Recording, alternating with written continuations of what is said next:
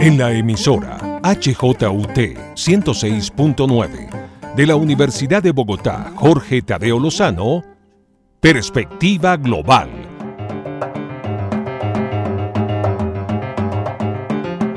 Un análisis a todos los cambios y retos que el siglo XXI le plantea al mundo.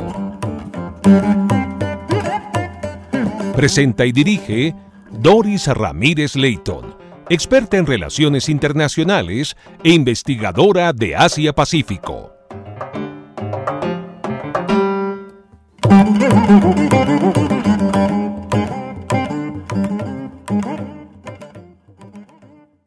Bienvenidos a Perspectiva Global, programa que analiza las implicaciones geopolíticas, económicas y sociales que impactan al mundo. De esta manera, hoy queremos hablar sobre muchas importantes cumbres que acontecen y que siguen todavía en este mes de septiembre.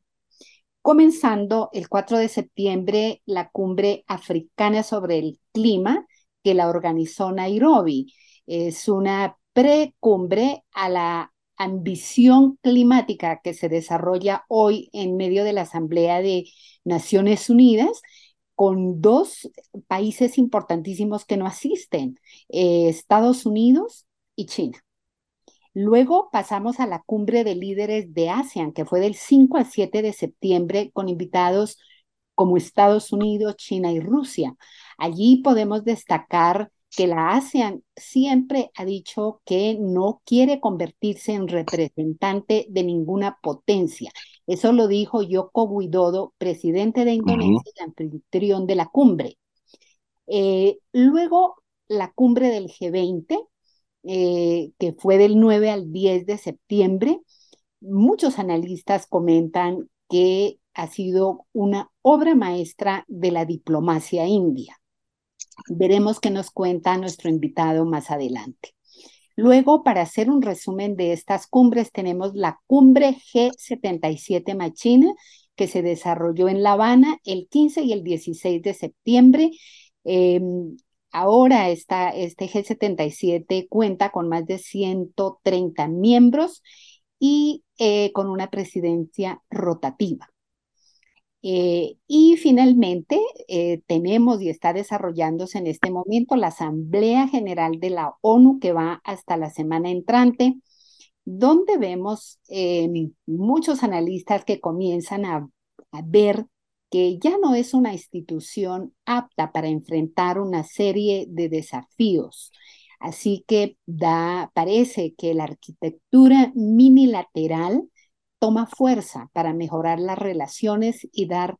el paso a un mundo multipolar. Es decir, estas reuniones grandes donde no queda más que muchas y muchas palabras. Para analizar todo este tema de las grandes cumbres que han surgido en este mes de septiembre, tengo un invitado muy especial. Se trata del doctor Andrés Servín. Eh, Andrés Servín es el presidente de CRIES, que es la Coordinadora Regional de Investigaciones Económicas, autor de varios libros, entre esos Eurasia y América Latina en un mundo multipolar. Otro libro, Guerra y Transición Global. Además, ha sido, eh, le han dado el premio al académico distinguido del sur global. Sus artículos que son innumerables, se publican en varios idiomas. Muchas gracias, Andrés, por aceptar esta invitación y volver de nuevo a perspectiva global. Muchas gracias. Muchas gracias, Doris. Siempre es un placer estar aquí en perspectiva global y siempre las conversaciones que tenemos en este marco siempre son eh, como una especie de punto de partida para nuevas ideas que surgen con respecto a cómo analizar el sistema internacional. Así que te agradezco siempre muchísimo esta invitación. Eh, mi primera reacción eh, frente a ese listado amplio donde habría que incluir también la reunión de los BRICS, que se han venido sucediendo las reuniones que se han venido sucediendo, lo que creo que que hay que resaltar como un elemento muy importante, pero después de usarlo, es que realmente muestra un eh, auge sin precedentes o una presencia y un protagonismo sin precedentes de lo que se tiende a llamar el sur global, siendo que el sur global es un concepto muy vago, muy ambiguo. Eh, en realidad, cuando hablamos del sur global, no sabemos si en ese sur global están incluidos algunos que no son tan del sur global, como puede ser China, Rusia, la misma India, eh, o si estamos hablando en general de los países en vías de desarrollo eh, frente a los países eh, industrializados del norte. y más que del norte, yo diría de Occidente, con la inclusión además quizás de Corea del Sur y Japón. Pero lo más importante de señalar, más allá de las definiciones, y insistiendo en que el concepto del sur global que deriva de alguna manera el concepto de tercer mundo y se refiere a las economías emergentes y a las economías en desarrollo, eh, ha ido eh, dándonos una idea de que eh, a partir de tres procesos que me parecen fundamentales, estamos viviendo un mundo en transición con una serie de elementos que hay que tener en cuenta, que no es una transición eh, que se enfrenta a esto que algunos llaman la policrisis de una manera homogénea, sino que más bien es una, una, una combinación de transiciones de distinto orden que van desde lo geopolítico, lo económico, lo tecnológico, en donde algunas van avanzando más rápido y otras van avanzando eh, con mayor, digamos, retraso. Entonces, teniendo en cuenta que eh, la transición global de la que estamos hablando está configurada por una serie de transiciones. Los tres puntos de partida que me parece que hay que tener en cuenta es primero y principal, son primero y principal el hecho de que eh, ha cambiado eh, la configuración del sistema internacional, primero a partir de un elemento eminentemente económico, es decir, el dinamismo económico mundial en la medida que se desplaza del ámbito del Atlántico hacia el ámbito del Asia-Pacífico, convierte en protagonistas crecientes a muchas de las economías y de las naciones del Asia-Pacífico y de Eurasia. Y en función de eso es que ya se genera todo un trastocamiento que afecta, por un lado, al proceso de globalización en su versión tradicional, pero también, por otro lado, afecta las relaciones de poder entre los distintos actores, en tanto van emergiendo nuevos actores con aspiraciones a tener algún papel protagónico en el sistema internacional. Entonces, este es el, punto de partida de un proceso eh, que tiene múltiples dimensiones, como señalaba, en, la transición. Y este proceso eh, se acelera con dos elementos que marcan una irrupción de la geopolítica después de un mundo relativamente estabilizado, para bien o para mal, con lo que fue la globalización y la posguerra fría, y, que son, en primer lugar, la pandemia, la pandemia del COVID-19 que muestra, eh, pone de manifiesto muy claramente las desigualdades existentes en el sistema internacional y eh, la confrontación incipiente entre aquellos que eh, toman decisiones y aquellos que quieren tomar decisiones y establecer reglas de juego en el sistema internacional. Y el segundo punto, en realidad es el tercero de lo que yo señalaba, es la, guerra en Ucrania, que de alguna manera realinea a los actores en distintas posiciones en el tablero internacional. Y esto hace que, en, en, alguna medida, este conjunto de transiciones que señalaba en distintos ámbitos que se están dando, algunos analistas en particular señalan que en realidad no, no estamos viviendo un momento de transición, sino una especie de interreño donde todavía lo que está atrás no, termina de desaparecer y lo que está por delante no termina de ordenarse. Entonces es una transición extremadamente, una serie de transiciones extremadamente complejas, eh, muy aceleradas, que reposicionan a los distintos actores permanentemente. Pero fundamentalmente en este marco lo que hay que señalar es que tenemos la emergencia de un conjunto de naciones que habían sido desplazadas de los centros de decisión del sistema internacional en el marco de la gobernanza global establecida, que pone en crisis el multilateralismo en sus versiones tradicionales, pero también pone en crisis la gobernanza financiera internacional. Entonces, en este contexto hay que ubicar el sur global. Y ahí sí que empezamos con los problemas, porque hay que entender quién es parte del sur global, quién no es parte del sur global, quiénes son los que lideran el sur global y quiénes son los que dentro del sur global compiten entre sí. Y yo creo que en eso la ilustración más cabal fue, por un lado, la reunión justamente de los BRICS, la cumbre de los BRICS, en donde sí se ha mostrado una decisión de ampliar el espectro de eh, actores protagónicos dentro de un esquema que aspira de alguna manera a eh, promover los intereses del sur global, y de hecho los BRICS lo han expresado así. Y el segundo evento importante fue la cumbre del G20, donde el anfitrión, que era la India, sí expresó muy claramente que se asumía como vocero del sur global. Y esto implicó, entre otras cosas, un, componente muy importante en esta transformación, que fue la incorporación de la eh, Unión Africana con 55 países al G20. Ya no va, no va a ser el G20, sino que va a ser muchos más. Y eso obviamente dificulta mucho la construcción de consensos. Bueno, en este marco yo creo que se nos decanta un panorama en donde más allá de la confrontación del sur global con el occidente colectivo y los alineamientos mayores o menores que se vayan produciendo, eh, en algunos casos, como en el caso de la India, más que no alineamientos o alineamientos, son multialineamientos porque se posicionan eh, con un bloque, con otro bloque. Lo que estamos viviendo realmente es un mundo cada vez más fragmentado, en naciones con distinta capacidad, eh, economías, algunas más fuertes, otras menos fuertes, pero que además se eh, aglutinan en bloques que compiten eventualmente entre sí. Entonces, eh, es muy largo de hablar de lo que pasa en Eurasia, es muy largo de hablar de lo que pasa en Asia-Pacífico, pero tenemos algunos ejemplos de actores dentro del sistema internacional y de foros, particularmente foros multilaterales informales, como el mismo BRICS, este, o como el mismo G20, o como otros que han, el G7, entre, entre otros, este, que eh, sí promueven una agenda que responda a los intereses de sus miembros. Y aquí es donde empiezan las confrontaciones y esto lo vemos muy claramente en eh, me, voy a, permitir una expresión coloquial, pero para describir lo que está pasando hasta el momento en la Asamblea General de las Naciones Unidas es que estamos asistiendo a una especie de eh, bolsa de gatos, donde cada uno está promoviendo su interés, su discurso, y no necesariamente está escuchando a los demás, como decíamos. Eh, difícil construir en este contexto algún tipo de orden o de estabilidad en este periodo de transición, y creo que particularmente lo que ha sucedido en, en la reunión del Consejo de seguridad muestra que estamos muy lejos de llegar a eh, esa etapa.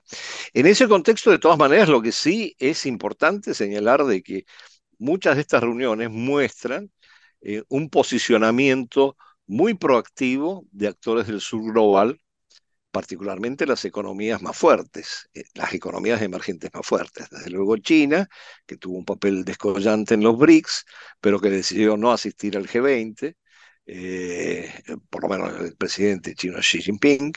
Este, en segundo lugar, eh, la India, que fue el gran anfitrión con mucho éxito de la, eh, en términos de convocatoria y de reunión de los miembros del G20 y de lograr una declaración final lo suficientemente consensuada a pesar de que había patentes puntos de conflicto entre los miembros y los distintos bloques.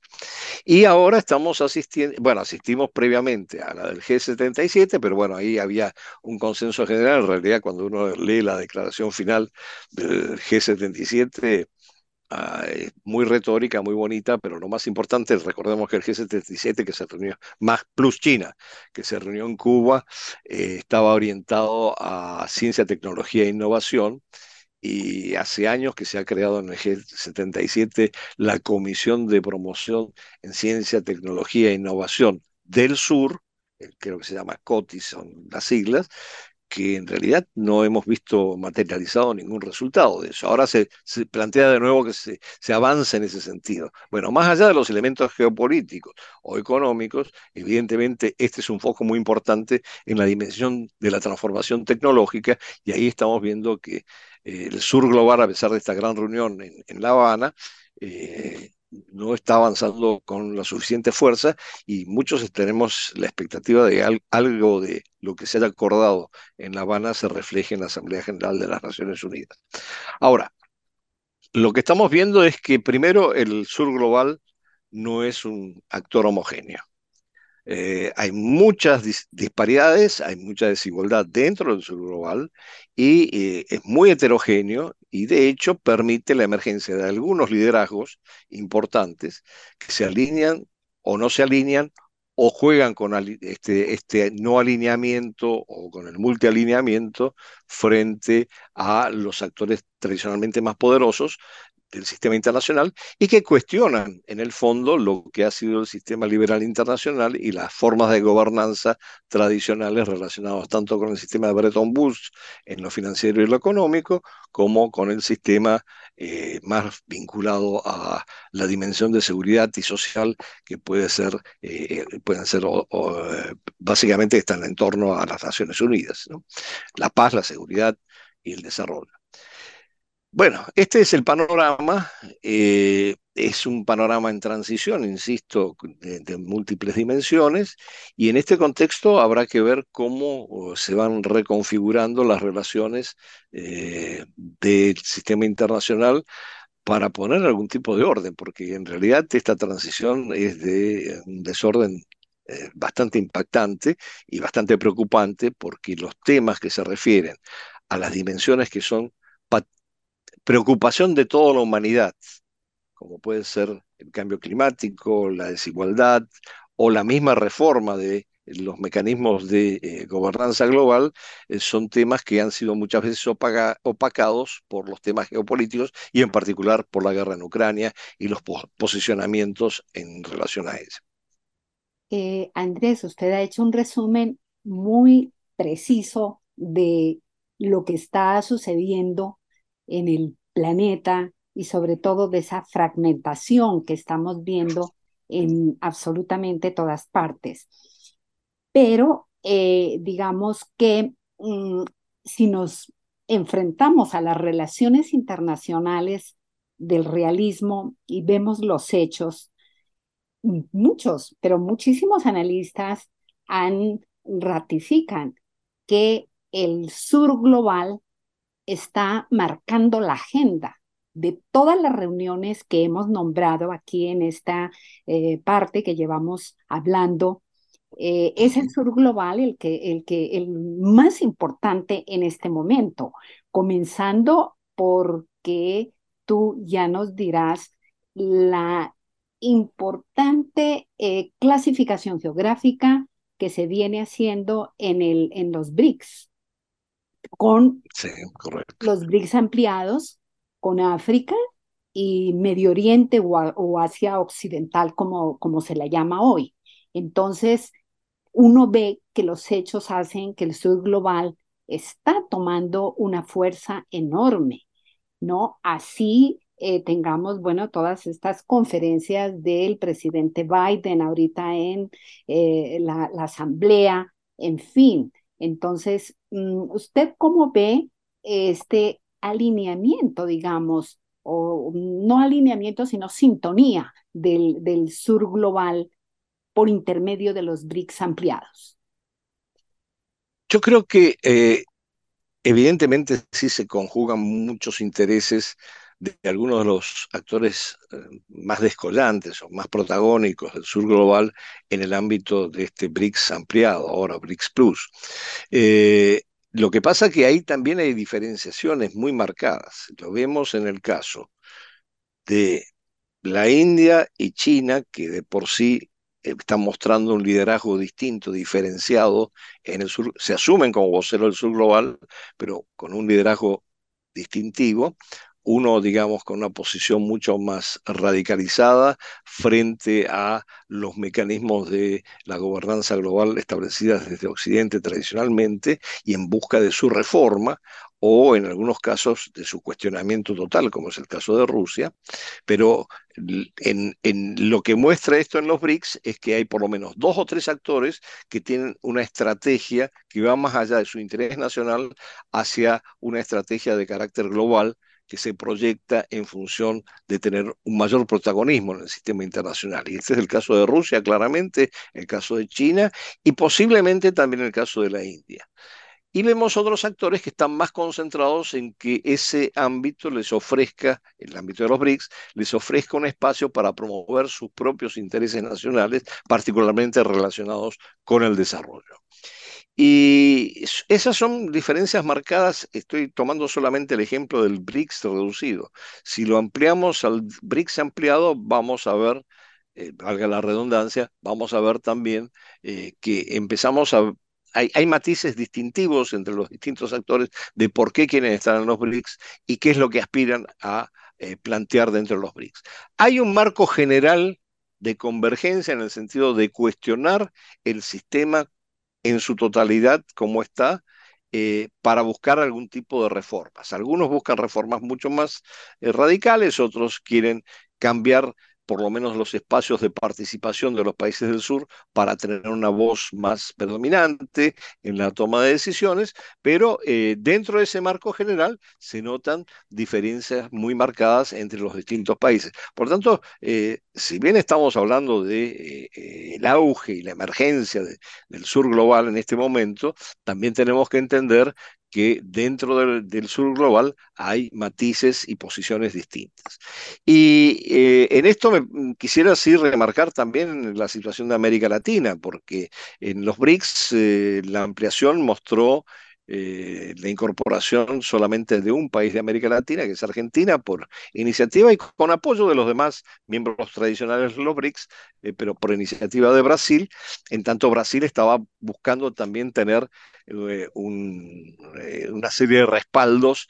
en su ámbito regional, donde ejerce algún tipo de liderazgo o podría ejercer algún tipo de liderazgo. Y en eso eligió a la Argentina. la Argentina es un socio eh, desde el punto de vista de la potencialidad de su economía muy importante, eh, la tercera, cuarta economía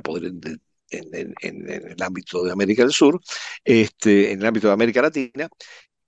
pero eh, todavía hay todo un, detrás de eso hay todo un continente fragmentado, dividido, también con posiciones muy distintas entre las pequeñas economías en desarrollo y los grandes actores que buscan tener algún protagonismo en el sistema internacional. Y esto, cuando digo protagonismo en el sistema internacional, no solamente se refiere a la mm, reformulación o la reforma de los mecanismos financieros internacionales, sino también de la misma Naciones Unidas y la aspiración a obtener por parte de algunos un puesto eh, permanente en las Naciones Unidas. Entonces, todo esto es un juego extraordinariamente complejo, en donde de nuevo se marca una estratificación y, asimetrías muy claras entre los distintos actores, tanto en el ámbito de los BRICS como cuando me estoy refiriendo al papel de América Latina en el espacio latinoamericano, donde además eh, vivimos o padecemos una situación en donde no, no logramos tener una voz eh, consensuada con respecto a lo que pasa en el sistema internacional, entre otras cosas porque hemos sido siempre, hemos sido en, los últimos años particularmente, eh, hemos estado en la periferia y hemos sido estratégicamente no relevantes dentro del sistema internacional, para decirlo de una manera más diplomática.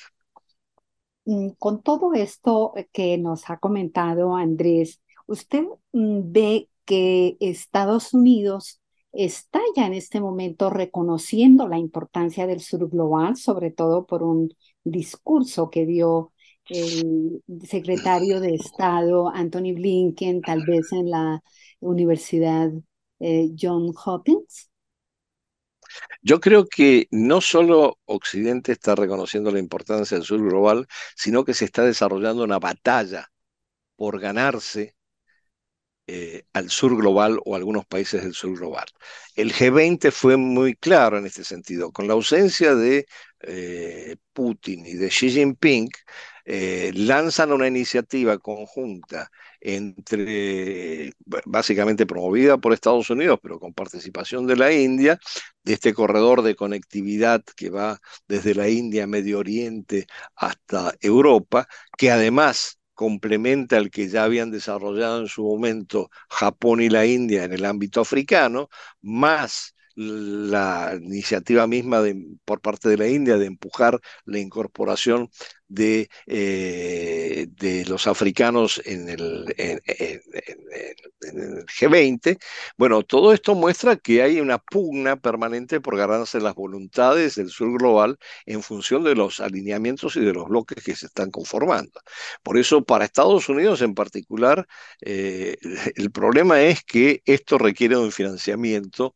este, y una dedicación que no ha mostrado Estados Unidos hasta el momento, por lo menos lo sabemos, lo conocemos bien en el caso de América Latina. Ahora hay una promesa de que esta iniciativa de conectividad va a estar financiada, pero también tenemos promesas previas del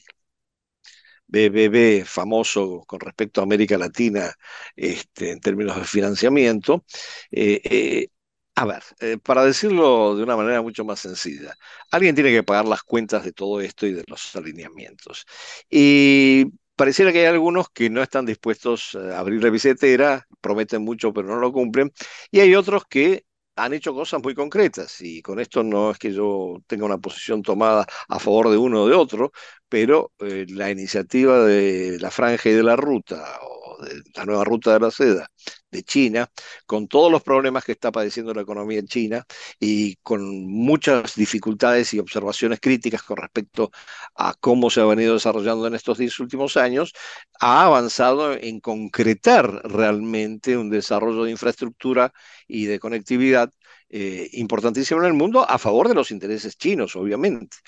Eh, cosa que no tiene un paralelo y que ahora están descubriendo en Estados Unidos y en Europa que es necesario hacer para justamente seguir ganándose el apoyo y la, buena voluntad de los países del sur global. Ahora, eh, yo en esto sí solo una, breve acotación final. Yo creo que es importante entender que estamos saliendo de un mundo unipolar, evidentemente, eh, estamos avanzando hacia un mundo multipolar, pero esto es un proceso que todavía es un,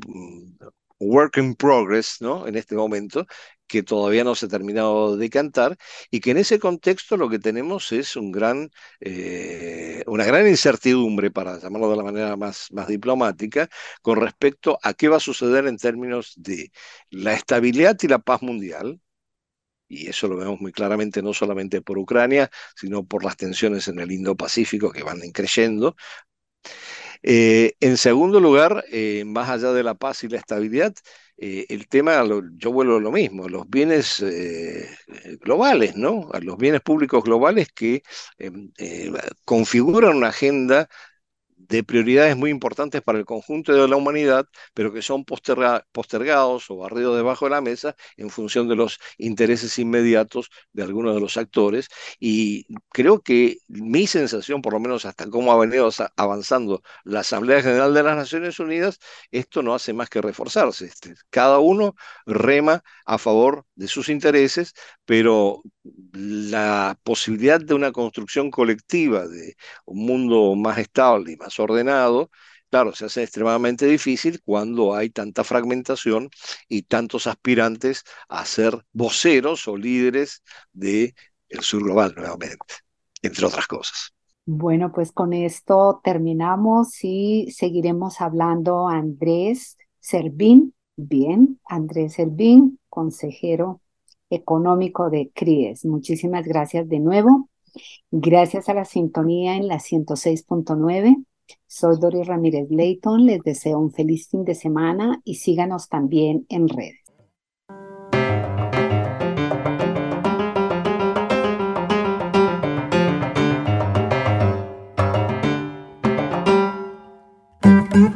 En la emisora HJUT 106.9 de la Universidad de Bogotá, Jorge Tadeo Lozano,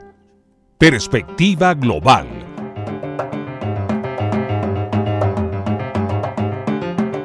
Un análisis a todos los cambios y retos que el siglo XXI le plantea al mundo. Presenta y dirige Doris Ramírez Leighton, experta en relaciones internacionales e investigadora de Asia-Pacífico.